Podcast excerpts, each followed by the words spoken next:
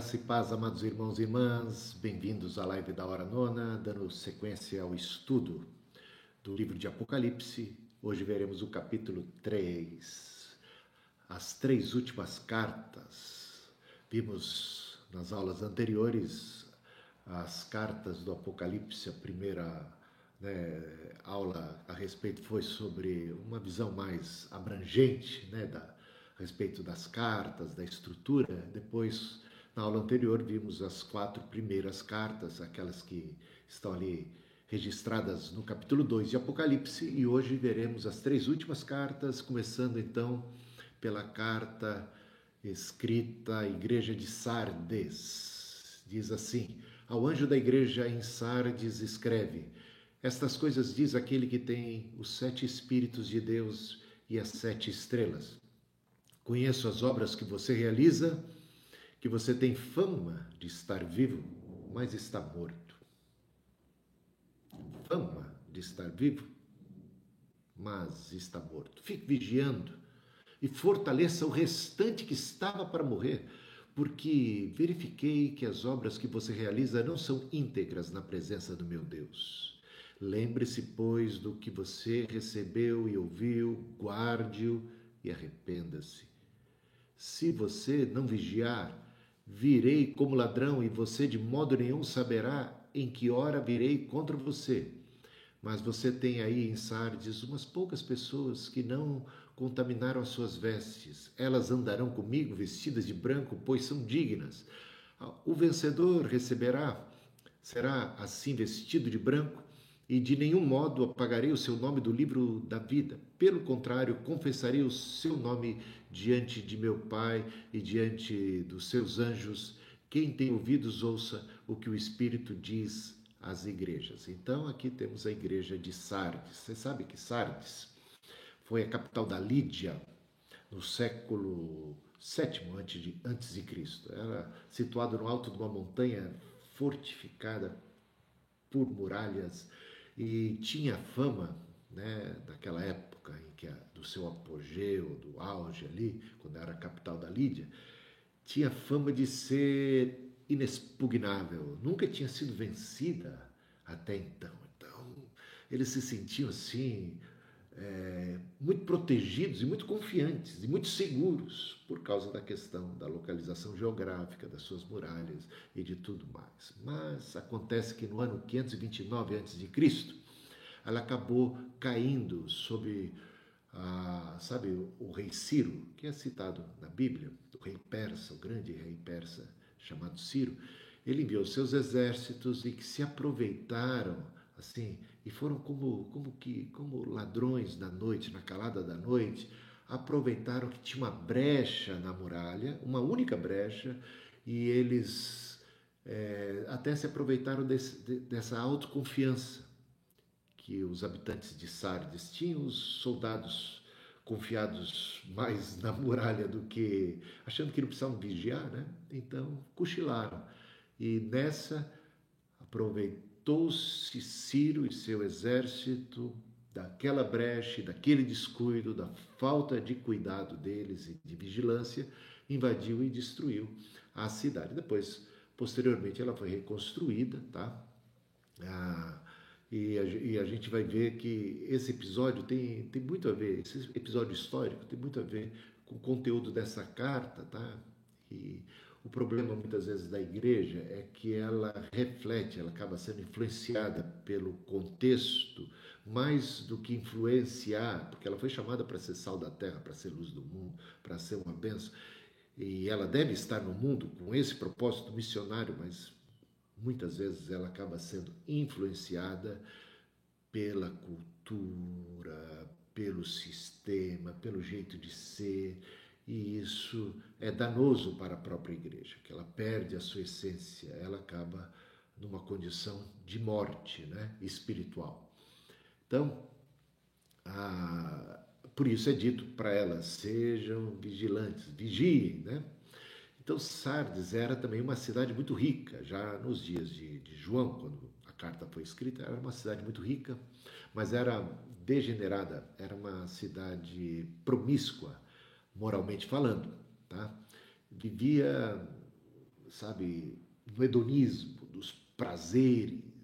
E ela tinha fama, porque, porque até era próspera, uma igreja rica e grande, e até, num certo sentido assim, tinha o seu status dentro da coletividade, dentro da sociedade, parece uma igreja aparentemente aos olhos humanos uma igreja bem-sucedida, uma igreja próspera, mas de fato, aos olhos de Deus, uma igreja morta. Veja só o que, é que diz aqui. Essas coisas diz como o Senhor se apresenta, aquele que tem os sete espíritos. A ideia aqui do espírito que tudo vê, que tudo sabe, que em tudo atua, que é magnífico, esplêndido e que é o Senhor que tem em suas mãos, né? É o Deus que tem em suas mãos as sete estrelas, as igrejas. Ele, ele é o dono, é o cabeça da, da, da, da igreja.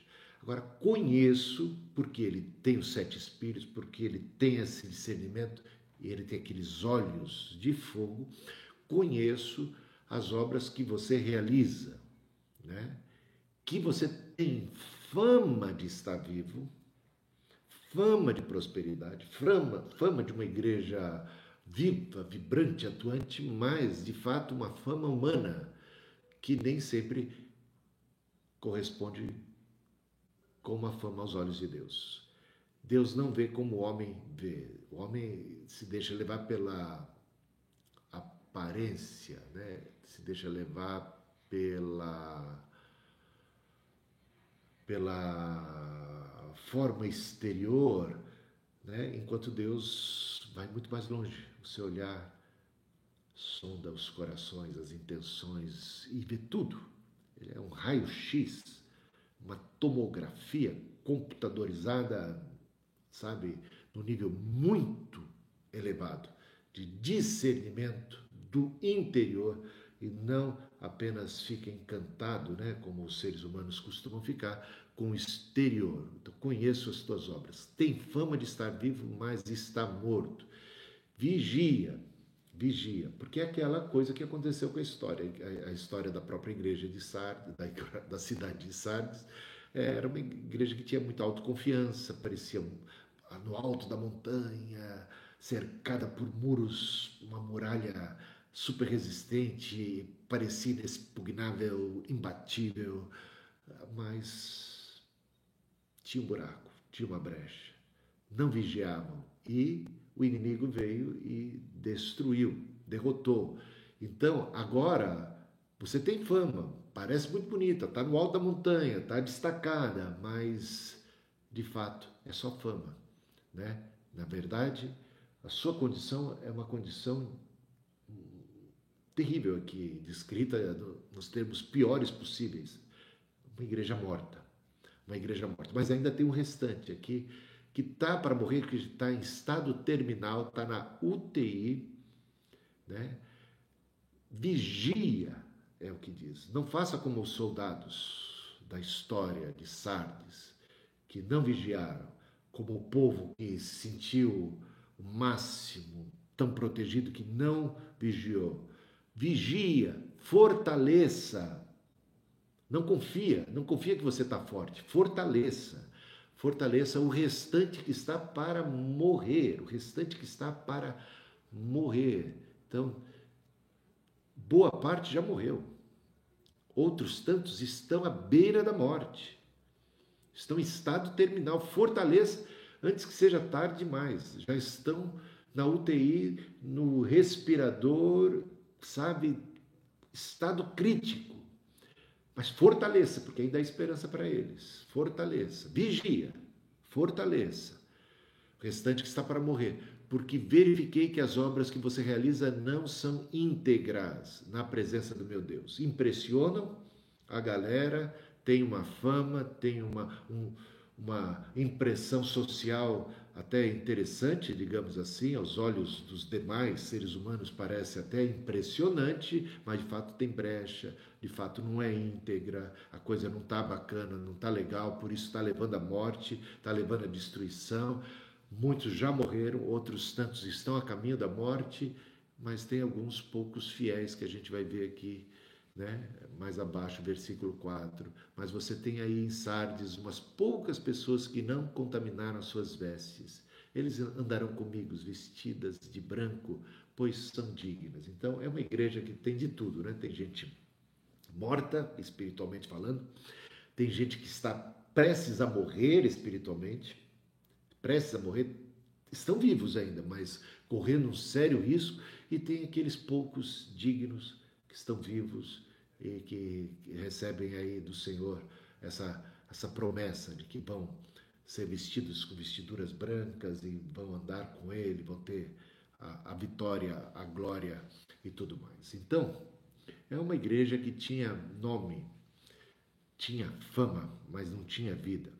Precisava ser reavivada, precisava de avivamento espiritual.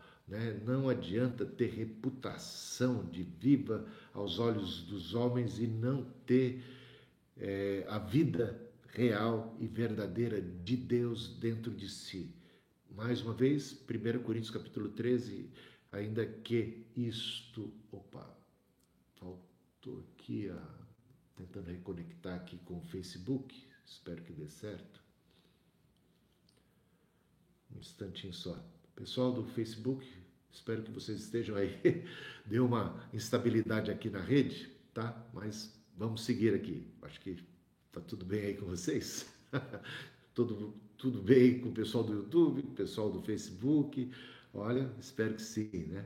Ah, então, sabe aquilo que também a gente encontra lá nos dias de Isaías? Você lê o profeta Isaías já no primeiro capítulo Deus muito invocado, muito bravo com o povo, e Deus dizia assim: Esse povo me honra com os lábios, mas o seu coração está longe de mim. Né? Deus diz: Não posso suportar a iniquidade associada ao culto. Então, às vezes o culto está bonito, aparentemente fervoroso, tudo muito encantador, a igreja parece viva, tem uma fama bonita, mas tem iniquidade as suas obras não são íntegras, né? Por isso é, o Senhor alerta, né? Olha, muitos no dia do juízo final vão me dizer: Senhor, em Teu nome fizemos maravilhas, realizamos isto e tal, tal, tal. E chamas a Deus de Senhor. Estão esperando ali os louros da vitória, coroa da vida. Mas, infelizmente, ouvirão do Senhor: Apartai-vos de mim, praticadores da iniquidade, porque eu não conheço vocês. Por que, que vocês me chamam Senhor, Senhor, se vocês não fazem o que eu mando? O problema são que as obras não estão sendo feitas do jeito que o Senhor mandou, é, no Espírito Santo, com o amor, com a essência do cristianismo, e isso realmente é um problema. Religioso que Jesus tanto combateu, que era do farisaísmo, da hipocrisia, aqueles que gostavam de fazer orações é, é, para chamar a atenção para si, do povo, né? Gostavam, quando jejuavam, mostrar que estavam jejuando para que todos pudessem admirar a sua espiritualidade, gostavam, quando praticavam caridade, quando davam ofertas, de deixar isso muito claro para os outros, para poder ganhar crédito, né? serem assim reconhecidos dentro da comunidade e, e, eram chamados por Jesus de sepulcros caiados, bonitos por fora, mas podres, mortos por dentro. Então, conheço, quem é que conhece? Aquele que tem os sete espíritos, aquele que tem os olhos de fogo. E é este que a gente, é, que importa agradar. Mais importa agradar a Deus. Do que vale é, agradar os homens, impressionar as pessoas e, e não, a, não ter valor diante dos olhos de Deus. Então, muita religiosidade visa apenas as, o contexto do mundo, o contexto presente. Então, pessoas querem mesmo é, é serem os tais, os bacanas aqui na terra, mas isso não tem valor algum diante de Deus. O que importa é agradar a Deus e não aos homens, né? Então, uh, lembra de Ananias e Safira que trouxeram uma oferta e parece que era uma oferta bacana. Só que era uma oferta mentirosa. Com isso, eles estavam também sonegando, eles estavam roubando a Deus, eles estavam mentindo, eles estavam apenas querendo impressionar, ainda sair bonito na, na foto, né? Então, não dá. É, não pode, essa espiritualidade de Facebook não funciona, tá? Esse negócio só do, da aparência que a gente quer mostrar o lado bonito das coisas. Deus vê tudo, Deus está vendo do lado de lá, Deus está vendo a gente por dentro. Então, aí não dá para sair bonito na foto com Deus, quando Ele tudo sabe a nosso respeito, conhece as nossas obras, conhece as razões, as motivações e tudo mais a nosso respeito. E é isso que importa, é nossa relação com Deus acima de tudo, né? acima de qualquer outra coisa. Então, a causa da, dessa morte espiritual da igreja não era nem a perseguição. Também não tinham problemas com heresias e tal. Era o mundanismo, uma igreja que de repente foi contaminada pelo amor ao mundo, pelas coisas do mundo, pelo hedonismo, pelo prazer, e que estava uma igreja enamorada do mundo, sabe? Uma igreja casada com o mundo. Não ameis o mundo nem as coisas que há no mundo, porque o mundo passa com ele as suas concupiscências. E a quem acaba, acaba é, amando o mundo acaba sendo como a mulher de, de Ló, que vai acabar tendo destino da cidade de Sodoma e Gomorra, né? pelo seu apego. Ela olha para trás, tal é o coração ligado àquelas coisas, àquela vida. Né? Não vos conformeis com esse século, mas transformai-vos pela renovação da vossa mente, para que experimenteis qual seja a boa, perfeita e agradável vontade de Deus. Romanos capítulo 12. Né? Então, é, rogo-vos, irmãos, pelas misericórdias de Deus que apresentei os vossos corpos como sacrifício vivo, santo e agradável a Deus, e não vos conformeis. O caso de Sardes era uma igreja que estava conformada ao mundo e partilhava do sucesso, da glória do mundo e das coisas aos olhos do mundo muito bacanas, muito relevantes, mas pouco importou ou nada importava para Deus. Deus havia como uma igreja morta, né? Então, aqui temos né, é, a gente podia falar de, de Daniel, né? Daniel resolveu não contaminar-se, resolveu não contaminar-se. Então, um jovem né, que teve a postura de, mesmo no meio de uma sociedade pagã, vivendo ali no palácio do Império Babilônico, resolveu firmemente não contaminar-se, ao contrário de Sansão. Sansão acabou contaminando-se, né? perdeu a, a unção, perdeu a graça e, e entrou em desgraça. A, a, a, história vocês conhecem. Né? Então, é, bom, tem servos de Deus que não abrem mão do direito de primogenitura. E tem outros, como Isaú, que trocam por um prato de lentilha, que é profano. Então, o caso de Sansão, profano. O caso de nosso amigo Daniel. Não, ele resolveu não contaminar-se. Então aqui temos é, esses, esses, apelos: né? seja vigilante, fortaleça, né? fortaleça, fortaleça o restante que está para morrer, porque verifiquei que as obras que você realiza não são íntegras na presença do meu Deus. Lembre-se. Então, traga memória aquilo que pode dar esperança. Lembre-se como o filho pródigo lá, numa situação tão deprimente, arrasado, lembrou-se da casa do pai. Lembre-se, né? Lembre-se de onde caiu, também é dito a uma outra a igreja, né? Pois do que você recebeu e ouviu, lembre-se do que você tem, do da, da, da promessa que você tem, do legado que você tem. Guarde-o, valoriza, não, não faça como Isaú, não troca por um prato de lentilha, não seja imediatista, não seja profano, né? Arrependa-se, arrependa-se. Se não, olha como Deus está sendo misericordioso com uma igreja que já parte dela já morreu, outra está prestes a morrer, mas o Senhor vem a ela e, e conclama para que ela se arrependa, para que ela se lembre, para que ela guarde, para que ela vigie, né? não faça como fizeram os soldados de Sardes, o rei, o, rei o, o, o, líder, o governante de Sardes, o povo de Sardes no passado, quando confiou, temos fama, temos isso, e, e não vigiou e acabou se dando mal. Se não vigiar, virei como ladrão, assim como Ciro e o exército veio na calada da noite, como ladrão, virei, de modo nenhum você saberá a que hora que eu venho. Isso significa vir como ladrão, vir de, uma, de um, num momento inesperado. Né? Por isso que a gente, como cristão, é conclamado, sabendo que o Senhor vem como ladrão, que a gente é conclamado a sempre estar vigilante.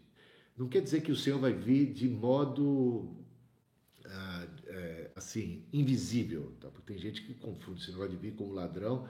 Bom, quando ele vem, quando o ladrão vem, você, ele chega. Quando ele chega, todo mundo acorda, tá? Mas já é tarde demais. Tá entendendo? Tem gente que acha que não, ele vem como ladrão, ladrão na calada. Não, entrou o exército, amigo. Chegou o ladrão, ele vai pegar você de surpresa e ponto final.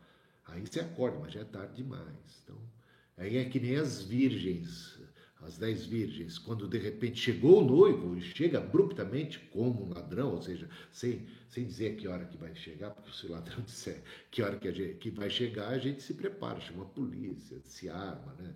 ou qualquer coisa assim. Toma os devidos cuidados, mas ele vem com um ladrão porque ele não marca horário, ele vem uma hora em que as pessoas estão normalmente vacilando, estão mais distraídas. E é isso que significa. Não pense que significa outra coisa além disso. Então vigia, porque você não sabe a hora que ele vem. É isso.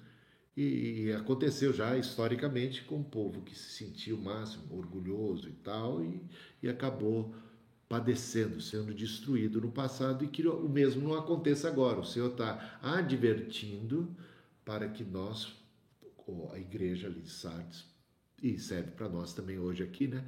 Eh, sejamos prudentes e possamos é, é, não sofrer o dano, não sofrer a condenação, o juízo. Mas tem essas poucas pessoas que não se contaminaram, que vão andar com, com Cristo, com vestidos brancos, porque são dignas, têm andado de modo digno da fé.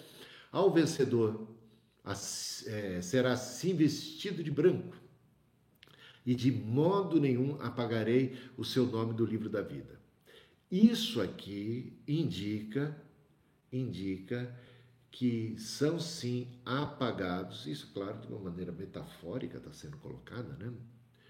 É, não precisa entender que existe lá um, um, um livro que tem nomes escritos e que depois é apagado. Bom, é uma linguagem metafórica, mas se quiser crer assim, tudo bem, não, não vai mudar, não vai alterar nada, tudo bem. Mas aqui é dito: quem, de quem é que não vai ter o, o, o, o nome apagado? O vencedor, aquele que for digno, né? Veja aqui as ameaças aqui, né? Alguns já morreram. Você tem fama de estar vivo, né? Versículo bem logo no comecinho, versículo 1, né? Você tem fama de estar vivo, mas está morto. Então tem parte desses que já morreram vigia, fortalece o restante que estão para morrer. Então, se vier a morrer, é porque tiveram vida. Né? Tiveram vida, vida espiritual. Isso aqui é tudo uma linguagem, claro, figurada. Fala de pessoas que ainda estão na igreja, que têm vida. É como aqueles ramos que estão na videira, mas se não produzirem os frutos, estão para morrer. Estão para ser cortados e lançados fora. É como o sal, que se vier a se tornar insípido, é também. Perde a serventia, e é não resta outra coisa a não ser jogado fora. Portanto, o vencedor é que será vestido de branco, e de modo nenhum terá o seu nome apagado. Os demais terão sim o seu nome apagado. E a gente vai ver na carta, na sétima carta, o perigo de ser vomitado. Estou prestes a vomitar da, da boca. Se é para ser vomitado é porque um dia esteve dentro. É como um ramo que esteve na videira e foi cortado. Então, esse é o perigo da apostasia. Tem gente que não acredita que isso é uma possibilidade e aí vai acabar tropeçando em todos esses versículos. Né? Ninguém gosta de, de ler passagens assim, que falam a respeito dessa possibilidade né? de, de, de, de perdição. Mas é só ler o livro de Hebreus, capítulo 6, para começar, capítulo 10, todo o livro de Hebreus, né? Como escaparemos nós se não atentarmos para tão grande salvação? Aqueles que experimentaram os poderes, capítulo 6, os poderes do mundo vindouro, ele descreve a salvação, gente que experimentou a salvação nos termos mais cabais, mais claros possíveis, sem deixar nenhuma dúvida de que se trata de gente salva. E vierem a tropeçar, esses não tem nem recuperação, aqui diz lá o capítulo 6. Então, o Senhor, aí é só Isaías capítulo 5 a vinha do Senhor, que é um símbolo ali de Israel, que o Senhor tratou com tanto cuidado, fez de tudo para que ela produzisse os frutos devidos e Deus está indignado com ela. O que eu deixei de fazer? O que eu poderia mais ter feito para que ela produzisse os frutos tão esperados, os bons frutos? Mas eis que ela só produz coisas imprestáveis e por isso seria ela cortada, seria ela destruída. Capítulo 5 de Isaías. Então, para aqueles que acham que, né? Então, o povo de Israel que experimentou tão grande redenção, todo símbolo de salvação, né? O êxodo, estar debaixo do sangue do cordeiro, escaparem do anjo da morte, passarem pelo mar vermelho, comerem do maná, serem cuidados pelo Senhor, receberem as tábuas da lei mas o Senhor não se agradou da grande maioria deles, quase a totalidade, que acabou perecendo no deserto.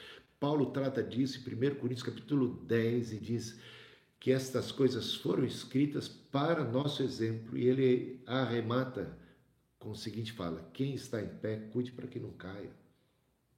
Então, estou pregando aqui alguma coisa da minha cabeça ou é a palavra de Deus? Então, vigia, Vigia, cuidado, cuidado, porque às vezes nós estamos em perigo, achamos que estamos seguros, temos uma falsa segurança. É o problema aqui desta e de outras igrejas do Apocalipse, que são um retrato da igreja de nosso Senhor Jesus Cristo de todos os tempos. Né? Então, aí, aí está, ao vencedor, a este vai ser vestido vestidura branca, não vai ter o seu nome apagado, pelo contrário, confessarei o seu nome diante do meu Pai. E a gente se lembra de uma fala de Jesus: Olha, aquele que não me confessar, que se envergonhar de mim diante dos homens, eu me envergonharei dele, eu não o confessarei diante de Deus. Olha só, então, agora aquele que confessou, aquele que andou de modo digno, esse será por Deus confessado.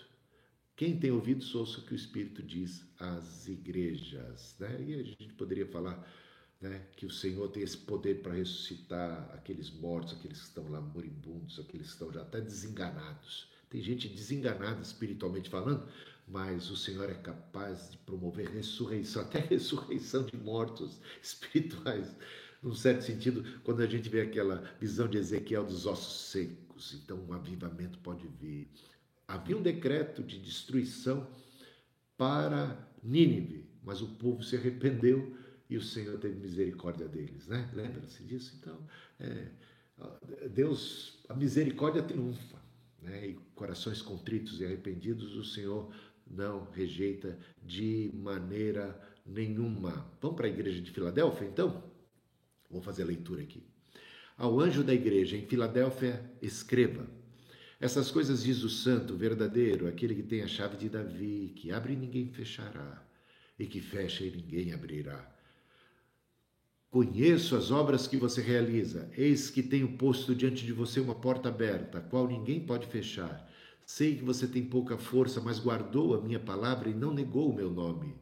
Eis o que eu farei com alguns dos que são da sinagoga de Satanás, desses que se declaram judeus e não são, mas mentem. Eis que farei com que venham até você, prostrem-se aos seus pés e reconheçam que eu amo você. Você guardou a palavra da minha perseverança, por isso também eu guardarei da hora da provação que há de vir sobre todo o mundo, o mundo inteiro, para pôr a prova os que habitam sobre a terra. Venho sem demora, conserve o que você tem, para que ninguém tome a sua coroa. Ao vencedor farei que seja uma coluna no santuário do meu Deus, e dali jamais sairá. Gravarei sobre ele o nome do meu Deus nome da cidade do meu Deus, a nova Jerusalém que desce do céu, vinda da parte do meu Deus. e o meu novo nome. Quem tem ouvidos, ouça o que o Espírito diz às igrejas. Igreja de Filadélfia. Você sabe que para duas das sete igrejas, o Senhor só tinha elogios? Igreja de Esmirna Igreja da Filadélfia. Igreja de Esmirna e Igreja da Filadélfia. Para essas duas ele só teve elogios. Estamos aqui diante da carta de nosso Senhor Jesus Cristo à Igreja de Filadélfia. Já para quatro outras igrejas, né? Ele tinha elogios e, e críticas, Éfeso, Pérgamo, Tiatira e Sardes. E para uma igreja que é a última, a sétima, sétima igreja do Apocalipse, ele só tem críticas, a igreja de Laodiceia, né? A gente vai ver logo a seguir. Mas a igreja da Filadélfia. Ah, você sabe que Jesus não vê a igreja como a gente vê, né? A gente dando uma análise assim na, nas sete igrejas, a gente percebe isso. Éfeso era fiel na doutrina, opa, mas estava distante do primeiro amor. Aparentemente, olhando assim, oh, que igreja bacana, que igreja boa, que igreja correta na doutrina, né? Mas o Senhor olha muito mais além. Olha, volta para o teu primeiro amor, abandonou o primeiro amor. A igreja de Esmirna é dita que ela era uma igreja pobre. Ela e a igreja de Filadélfia só recebem elogios. Ela era uma igreja pobre, num certo sentido, uma igreja fraca, uma igreja pequena, mas aos olhos de Deus ela era rica. Né?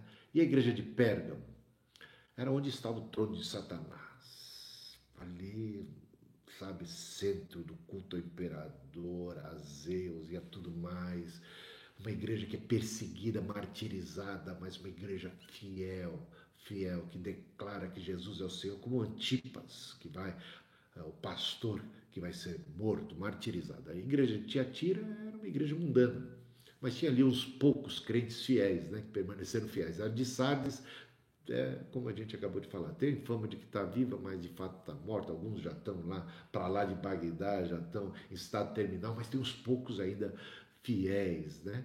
E agora a igreja de Filadélfia, ela tem pouca força. Aos olhos do mundo, né? Ela é nada, ela é ínfima, ela é insignificante. Mas é uma igreja fiel, é uma igreja que tem do Senhor um cuidado, o Senhor abre uma porta que ninguém pode fechar. A força dela está no Senhor. Quando eu sou fraco, aí é que eu sou forte, diz o apóstolo Paulo. E a gente vai ver a igreja de Laodiceia, que era rica, aos seus próprios olhos, mas pobre aos olhos de Deus.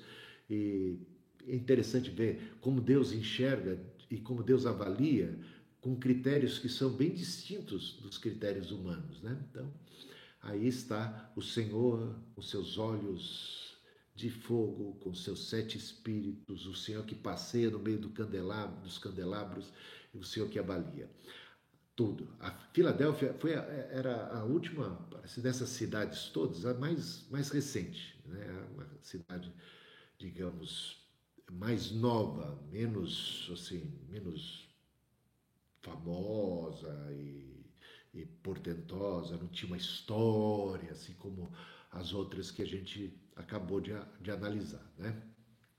Ah, bom, você sabe que ela, opa, ela era constantemente, toda aquela região, né, mas essa em particular, constantemente abatida por terremotos, terremotos. E é por isso que a promessa feita para. Então, ela devia ser uma igreja com, com os membros, assim como todos os cidadãos daquela cidade, se sentiram muito à mercê. Quando será o próximo?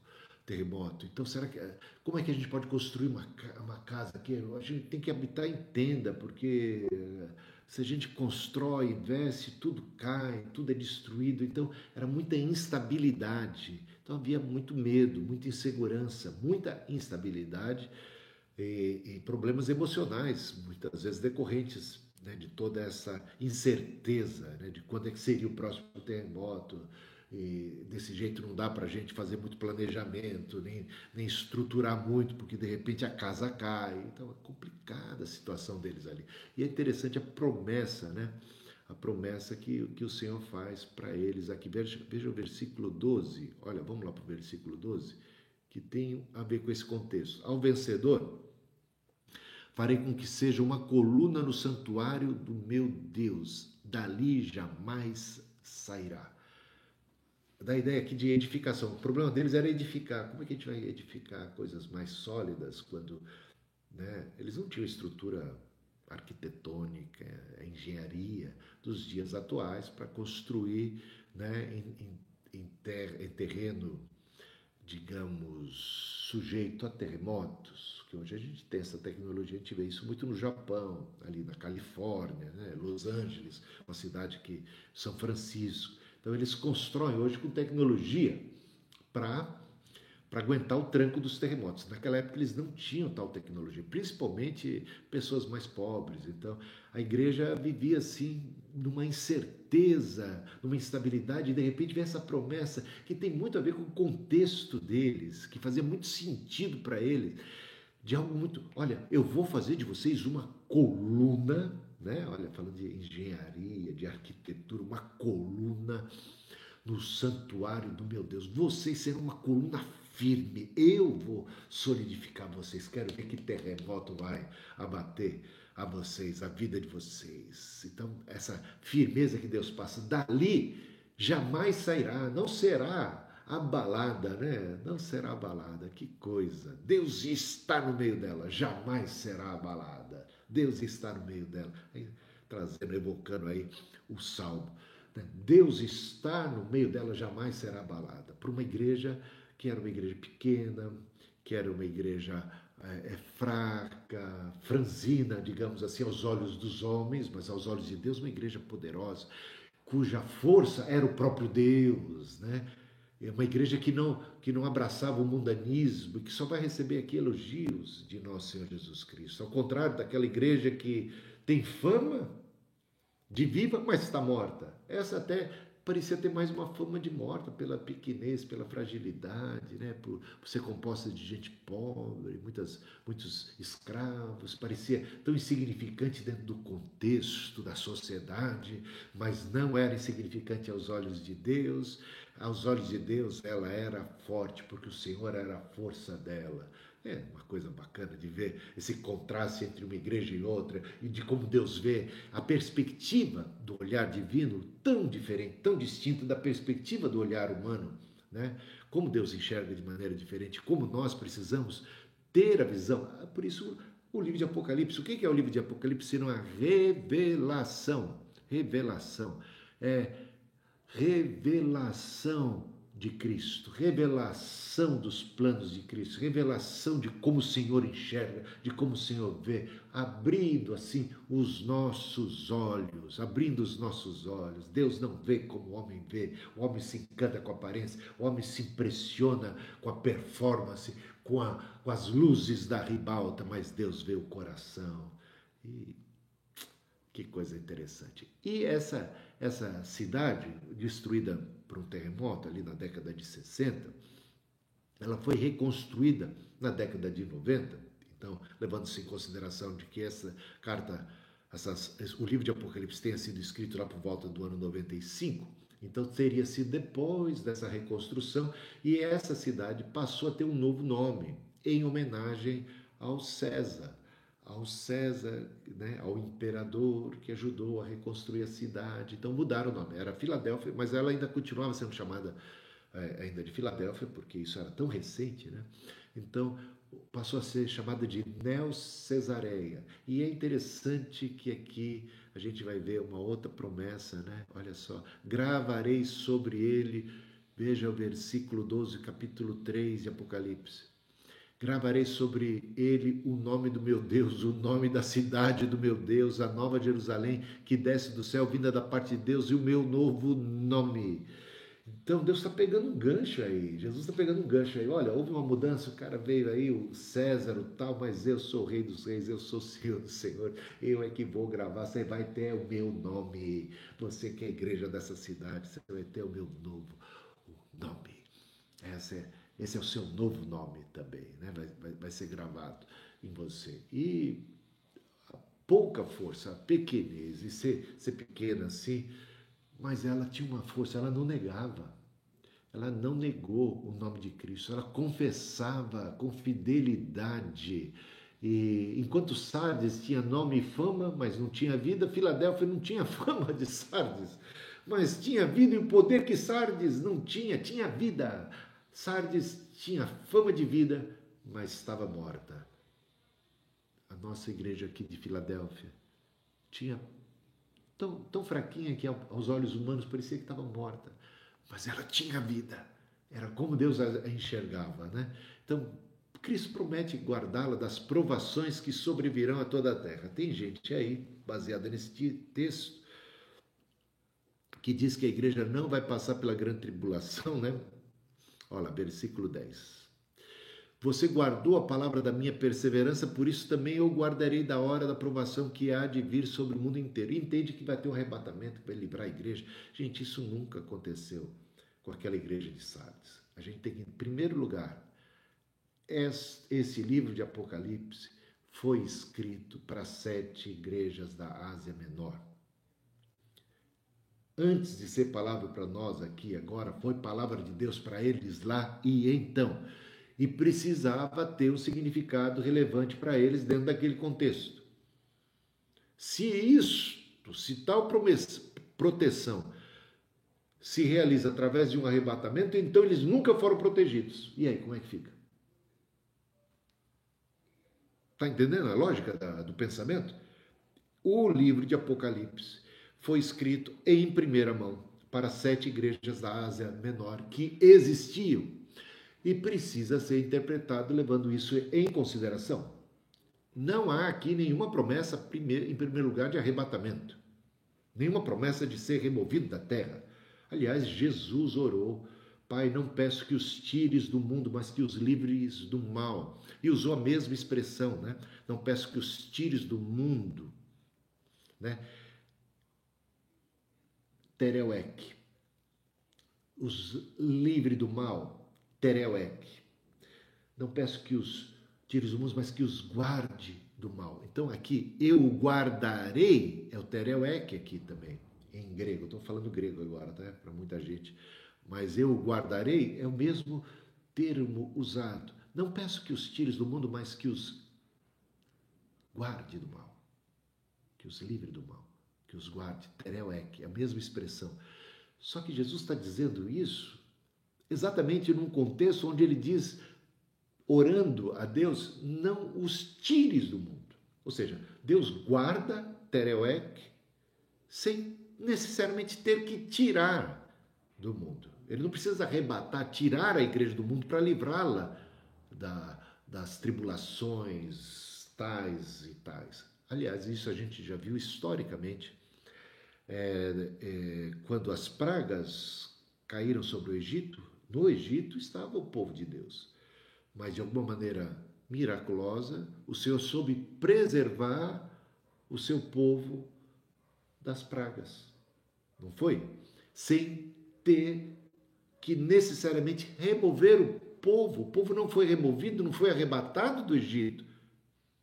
As pragas caíram sobre o Egito, o povo de Deus estava ali e foi miraculosamente poupado, preservado. Jesus orou: Não peço que os tires do mundo, mas que os livres do mal. Não há aqui nenhuma alusão a arrebatamento. E isso não tem um único texto da Bíblia que ensine que a igreja não vai passar pela grande tribulação. Pelo contrário, né? pelo contrário, quando você vai para o capítulo 6 de Apocalipse, capítulo 7 de Apocalipse, você vai ver uma grande multidão, são as almas dos mártires. E é dito, essa, essa, essas almas dos mártires de todos os povos, tribos, línguas e nações. Uma multidão incontável lá no céu é contemplada. Eles recebem vestiduras brancas.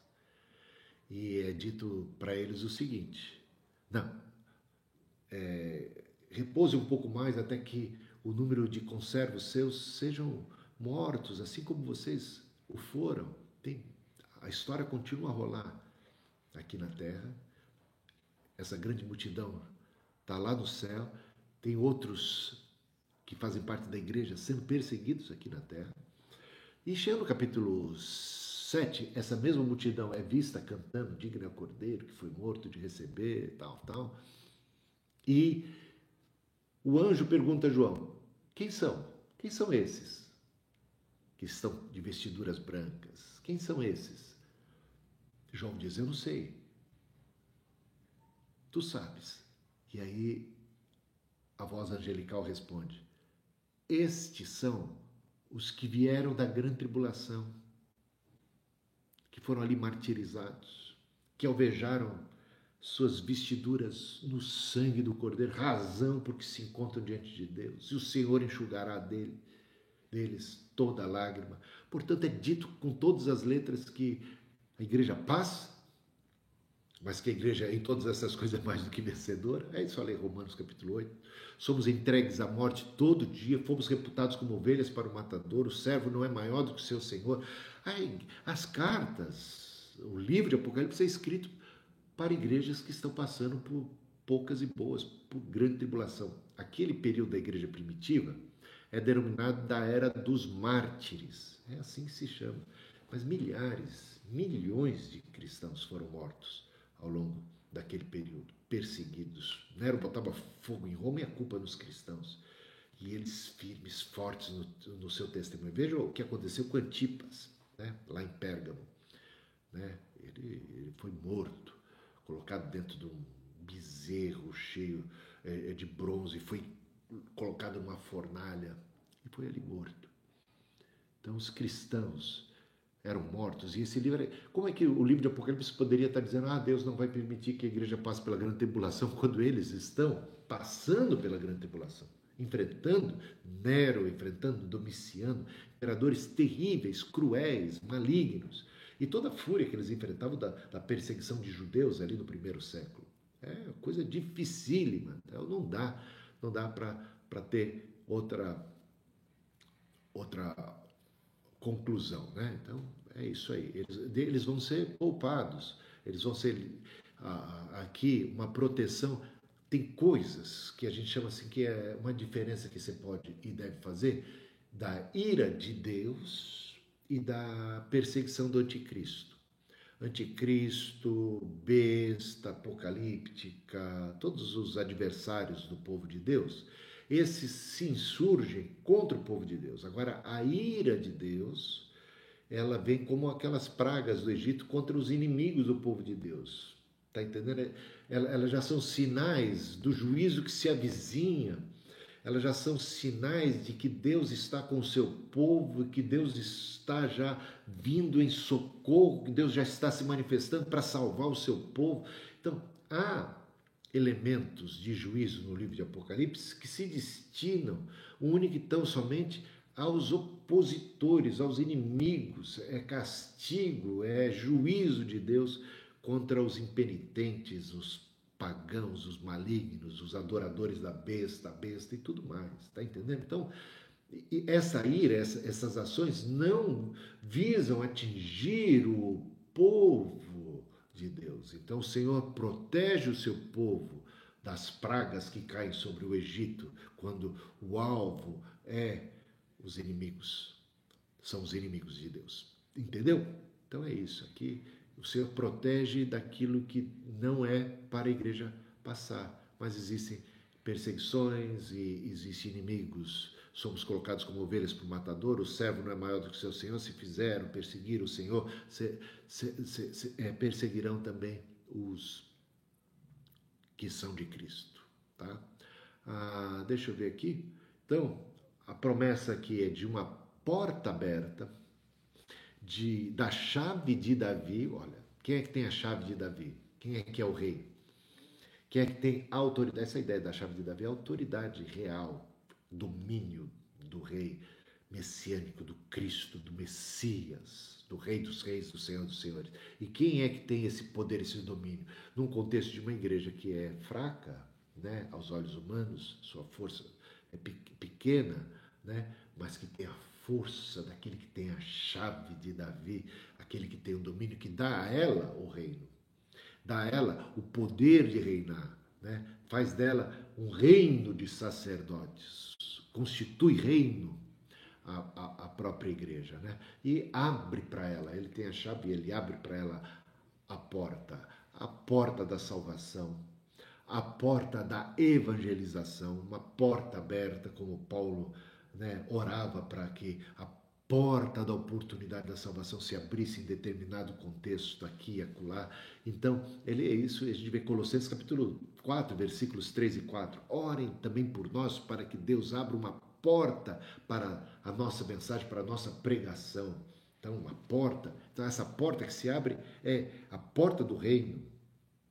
O pastor, que ele é a porta, ele é a própria porta, e ele abre, ele tem a chave, e nós entramos no aprisco, entramos no reino, entramos na salvação, né? Que coisa maravilhosa! E ao mesmo tempo, agora entramos na missão evangelizadora de proclamar que essa porta não é só para nós, essa porta é para todo mundo, que o Senhor quer eh, um rebanho grande, que o Senhor quer abarcar gente de todos os povos, tribos, línguas e nações, fazer discípulos de todas as nações e nos dá esse ministério da evangelização, da reconciliação.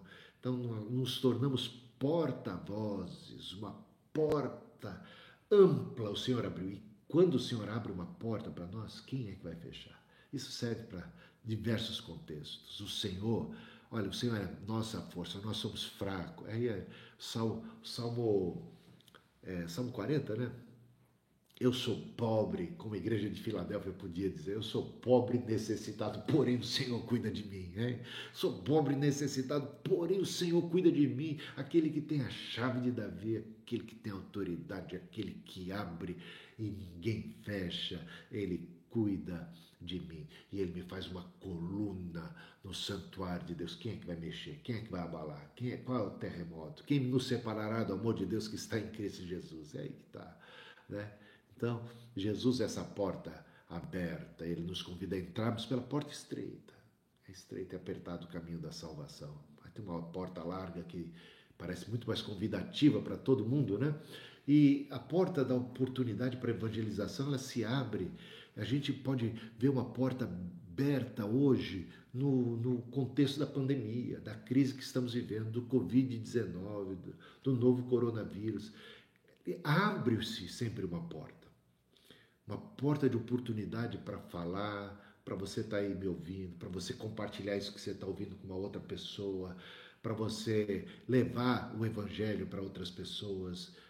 Pessoas hoje que estão amedrontadas, pessoas hoje que estão precisando de conforto, de esperança, pessoas hoje que estão. Está caindo a ficha para eles, que eles que eles são fracos, que eles são frágeis, que eles não podem confiar em riqueza, que eles não podem confiar em conta bancária, que eles não podem confiar no sistema médico de saúde, em medicamentos, que eles dependem muito do socorro que vem do alto, da suficiência que vem do Senhor. E aí já nos, nos preparamos para entrar na carta, na sétima carta, que é a carta de Laodiceia, que fala de uma igreja metida besta, de uma igreja orgulhosa, de uma igreja que confiava muito mais nos seus recursos materiais, muito mais nas bênçãos de Deus do que no doador da bênção, uma igreja que estava perdida nesse sentido e que corria muito risco por conta dessa, dessa confiança, dessa, dessa, desse orgulho, né? dessa, dessa coisa que a gente vê na humanidade, que, num certo sentido, a síndrome, a pandemia, ela ela coloca em xeque. Eu diria que ela dá um checkmate na síndrome de autossuficiência humana, no, no conceito de que o homem se basta, de que o homem é o seu próprio super super-herói, o seu super-homem, que ele, ele resolve tudo, ele é a resposta, esse antropocentrismo, esse, é, sabe, essa coisa do fanismo humano, da Torre de Babel, de que eu, eu alcanço o ápice por mim, para minha própria glória. Né? E aí, de repente, a gente percebe que uma coisa tão ínfima como um vírus, invisíveis, invisível ao olho humano, acaba colocando de joelhos as nações sobre a face da terra comprometendo tudo. Caos econômico, financeiro, todo mundo atabalhoado. Então, oportunidade para pregação do Evangelho. Sempre. Uma porta se abre e vamos aproveitar para pregar o Evangelho. Então, ah, não, não basta apenas a gente não negar o Senhor, confessá-lo. A gente tem que professar a fé, tem que promulgar, proclamar o Evangelho, né? É isso aí. Bom, vamos para. Aqui tem, tem aquelas promessas que eu já adiantei, né? Então, podemos ir. Então, sempre a carta terminando. Quem tem ouvidos, ouça o que o Espírito diz às igrejas. Vamos para a igreja de Laodiceia, que é a última das sete igrejas, a última das sete cartas. Então, vou ler, fazer a leitura. A partir do versículo 14. Ao anjo da igreja em Laodiceia, escreva: Essas coisas diz o Amém, a testemunha fiel e verdadeira, o princípio da criação de Deus. Conheço as obras que você realiza, que você não é nem frio nem quente. Quem dera fosse frio ou quente, assim, porque você é morno e não é nem quente nem frio, estou a ponto de vomitá-lo da minha boca. Você diz: sou rico, estou bem, estou bem de vida e não preciso de nada, mas você não sabe que é infeliz, sim, miserável, pobre, cego e nu. Aconselho que você compre de mim ouro refinado pelo fogo, para que você seja de fato rico Compre vestes brancas para se vestir, a fim de que a vergonha da sua nudez não fique evidente, e colírio para ungir os olhos, a fim de que você possa ver. Eu repreendo e disciplino aqueles que amo. Portanto, seja zeloso e arrependa-se. Eis que estou à porta e bato. Se alguém ouvir a minha voz e abrir a porta, entrarei em sua casa e cearei com ele e ele comigo. Ao vencedor darei o direito de sentar-se comigo no meu trono, assim como também eu venci e me sentei com meu Pai no seu trono. Quem tem ouvidos, ouça o que o Espírito diz às igrejas. A igreja de Laodiceia. Laodiceia era o centro financeiro, comercial e médico da Ásia Menor. Centro financeiro comercial e, e médico. Lá, lá a, a, prosperidade, lá a riqueza, né? lá a ostentação. Ali, ali tinha uma indústria muito forte de, de tecidos e Laodiceia era muito famosa por produzir uma lã especial. Né? E fabricava-se em Laodiceia também medicamentos, dois em especiais, um colírio para os olhos que era, olha, famosíssimo na época e também para o ouvido. Agora, repare bem, nenhum elogio o Senhor presta à igreja de Laodiceia. Aquele que passeia no meio dos candelabros, nenhum elogio dá. E olha o contraste com a igreja de Filadélfia, que nenhuma crítica recebeu. Só que a igreja de Filadélfia era uma igreja pequena, era uma igreja fraquinha do ponto de vista humano, falando né, da perspectiva humana, mas não recebeu nenhuma crítica, só elogios. Aqui temos uma igreja forte, retumbante, rica, próspera, né, com os membros ricos, prósperos, uma igreja onde tudo parece funcionar muito bem aos olhos humanos, só que de fato é uma igreja que se via como rica, mas de fato era pobre. Embora a igreja de Filadélfia fosse pobre aos olhos humanos, era rica aos olhos de Deus. O contraste aqui é muito evidente. Uma igreja como a de Filadélfia só recebe elogios e nenhuma crítica. Uma igreja como Laodiceia, que se acha rica, que se acha abençoada, que se acha né, a rainha da cocada, só recebe críticas e nenhum elogio.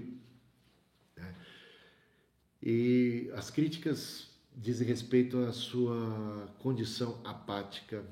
Ela é dita assim, uma igreja morna. Diz assim, antes fosse fria, antes fosse fria porque é preferível, é muito mais honroso, mais digno um ateu, um ateu, né?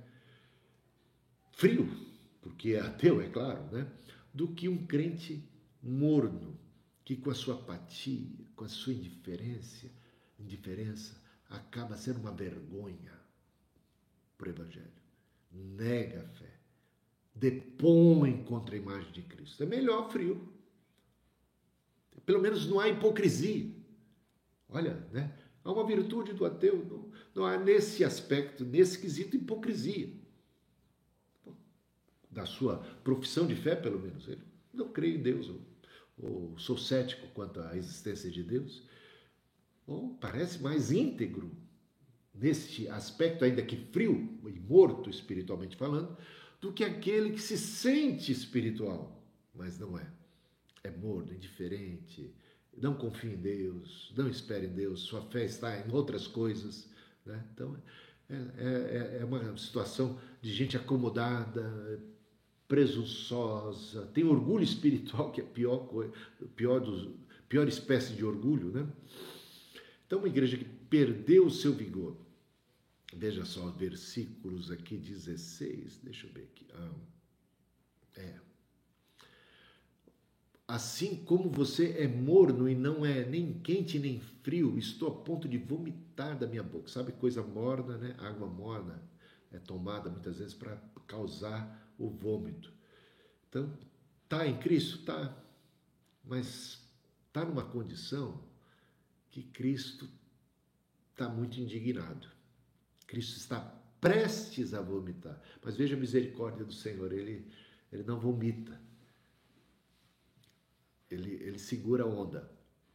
Ele quer salvar, mesmo uma igreja numa condição tão terrível como a igreja de Laodiceia. O Senhor ama essa igreja. O Senhor está disciplinando essa igreja e agindo porque Ele ama, Ele quer, Ele quer reverter o quadro, Ele tem esperança. E ele está pegando pesado, mas ele, ele tem os seus motivos, que são amor puro. O pai disciplina o filho a quem ama. O filho amado é disciplinado pelo pai. E a esperança é de que através desse ato disciplinar aconteça o arrependimento, caia em si e deixe a sua condição de apatia, de indiferença, de acomodação, sua falta de entusiasmo, né? Então, uma igreja que perdeu, perdeu também os seus valores. Veja só, uma igreja que é cheia de si. Estou bem de vida e não preciso de nada, quase dizendo assim, não preciso nem de Deus. Tão abençoado, estou tão abençoado que dispensa a oração. Estou tão abençoado que dispensa pensou doador da bênção. Ele já me fez tudo, eu não preciso nem me relacionar com ele, eu já estou garantido. E tem gente que tem essa falsa segurança nas, nos bens amealhados. Alma come, bebe, regala. Olha aí o, fruto da sua conquista. Louco! Hoje mesmo pediram a tua alma. E o que tu tens preparado para quem será? Quando a nossa confiança está naquilo que nós amealhamos, o nosso tesouro aqui na terra, a traça e a ferrugem corrói. E a gente nem sabe para quem vai ser no futuro. Até essa esperança é falsa. Ah, pelo menos para os meus filhos vai ser motivo, às vezes, de divisão, de luta, de disputa, de morte, de tanta desgraça para os descendentes. Então, a bênção que verdadeiramente enriquece, que não causa dano, é aquela que vem do Senhor. Né?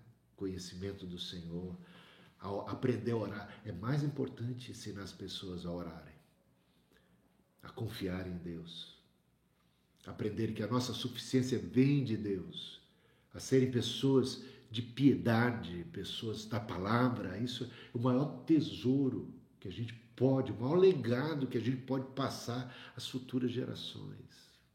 Essa sabedoria do Senhor, tá? Então, é, gente, estão aqui na igreja de Laodiceia, que não é fraca não, hein? Não é fraca não. Eles perderam o entusiasmo, o fervor espiritual. E é muito importante ter fervor espiritual. É muito importante ter paixão por Deus e pelas coisas de Deus, sem confundir com fanatismo. Fanatismo é sempre uma paixão que está divorciada da razão, do bom senso. Né? Deus nunca quer nada fanático ah, de nós, ele sempre quer um culto racional. Ele não quer um fervor que seja só só pro forma, só para inglês ver. Ele quer aquele fervor que é um coração, um coração aquecido, que é apaixonado, muito grato a Deus, que ama muito a Deus e que aí se manifesta em obras, em ações, em louvores, em culto. Né? Esse, esse entusiasmo é muito bem-vindo quando é fruto do coração apaixonado por Jesus, mas que não perde o bom senso, que não perde a razão, fruto do espírito, temperança, domínio próprio, né? essa sabedoria, esse discernimento de todas as coisas, o bom senso, a prudência, é, o amor, né? o amor, o amor que dá o tom para todas as demais manifestações do Espírito Santo, o amor que é cortês, que sabe se comportar, né? o amor que não busca o seu próprio interesse, o amor que não é egoísta, o amor que não se ufana, né? o amor que não é orgulhoso, que não é cheio de pompa, que não despreza o outro. Gente, que bacana! Olha a espiritualidade aqui, né? Que o Senhor está ensinando para nós, né? Então, é, bom, quando ele diz não precisa de coisa alguma, ele está se julgando autossuficiente, né? Autossuficiente. Mas o que é que o Senhor aconselha para uma igreja metida besta, orgulhosa? Ele primeiro adverte, eu estou a ponto de vomitar você da minha boca, toma cuidado, vigia. Né? Mas para essa igreja, versículo 18, olha o conselho do, do Senhor. Depois, né? Você precisa saber, você precisa de discernimento. Versículo 17, né? Mas você não sabe que é infeliz. Sim, miserável, pobre, cego e nu. Se acha o tal, acha que está bem de vida, acha que não precisa de nada. É rica, está com tudo, mas de fato, aos olhos de Deus, não está com nada. E aí o Senhor aconselha, versículo 18: Aconselho que você compre de mim ouro refinado pelo fogo. Esse ouro aqui é diferente do ouro da terra. Esse ouro aqui é do céu. Você tem esse ouro do céu? O Senhor que em glória há de suprir cada uma das nossas necessidades, das suas necessidades. Esse é o mais precioso. Essa é a nossa garantia. Quem garante aqui? Esse ouro refinado pelo fogo, o seu valor, o valor que Deus tem. Que o seu tesouro seja Deus. Não, não é para, se você tem bens materiais, para você jogar fora, desprezar. Não. É que, como diz o apóstolo Paulo, se as vossas riquezas prosperam, não coloquem nelas o vosso coração. Né? Sabe que, de fato, quem garante as pontas, quem nos sustenta, quem nos abençoa é o Senhor. Né? De repente a gente pode ficar tão apaixonado e tão afeito às bênçãos do Senhor que venha a se esquecer do Senhor da bênção. Então, compre de mim ouro refinado pelo fogo, para que você seja de fato rico. Então, rico é quem o é interiormente, espiritualmente. Quem tem Deus, tem tudo tem maior de todas as riquezas. Né? Compre vestes brancas para se vestir, a fim de que a vergonha de sua nudez não fique evidente. Eles que se vestiam, né? lembra?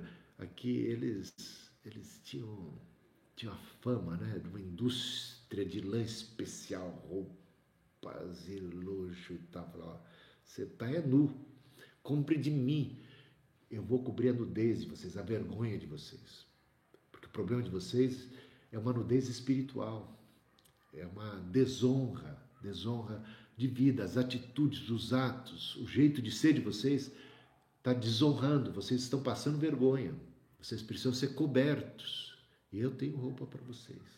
Olha a misericórdia de Deus se manifestando. Não vem com castigo, não vem para detonar, o Senhor vem para disciplinar. Até os seus atos, assim, um pouquinho mais duros, digamos assim, são atos de misericórdia, que visam nossa correção, né? Para tapar nossa nudez, não, para que ela não fique evidente. E colírio, lembra, eles eram famosos por produzir colírio, remédio e tal. Eu tenho colírio para os olhos de vocês, vocês estão vocês acham que vocês estão tão bem? Vocês se acham, se acham espirituais? Vocês acham que não precisam de nada. Vocês estão cegos. Vocês estão nus. Vocês precisam enxergar.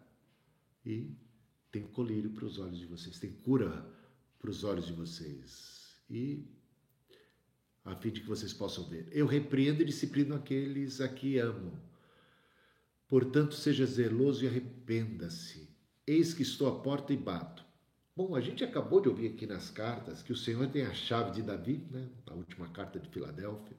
Ele abre a porta que ninguém fecha, fecha e ninguém abre. Ele tem a chave, ele é a porta, não tem para ninguém. Mas de repente a gente vê o Senhor do lado de fora da igreja, que é a, a igreja que está sem comunhão com Cristo. Cristo está do lado de fora, ele que pode entrar, ele que tem a chave, ele, ele que é dono do pedaço. De repente você vê o Cristo batendo a porta, podendo, tendo a chave para entrar, podendo entrar a qualquer hora. O tato de Cristo, o jeito de Cristo lidar conosco é impressionante nem por força nem por violência.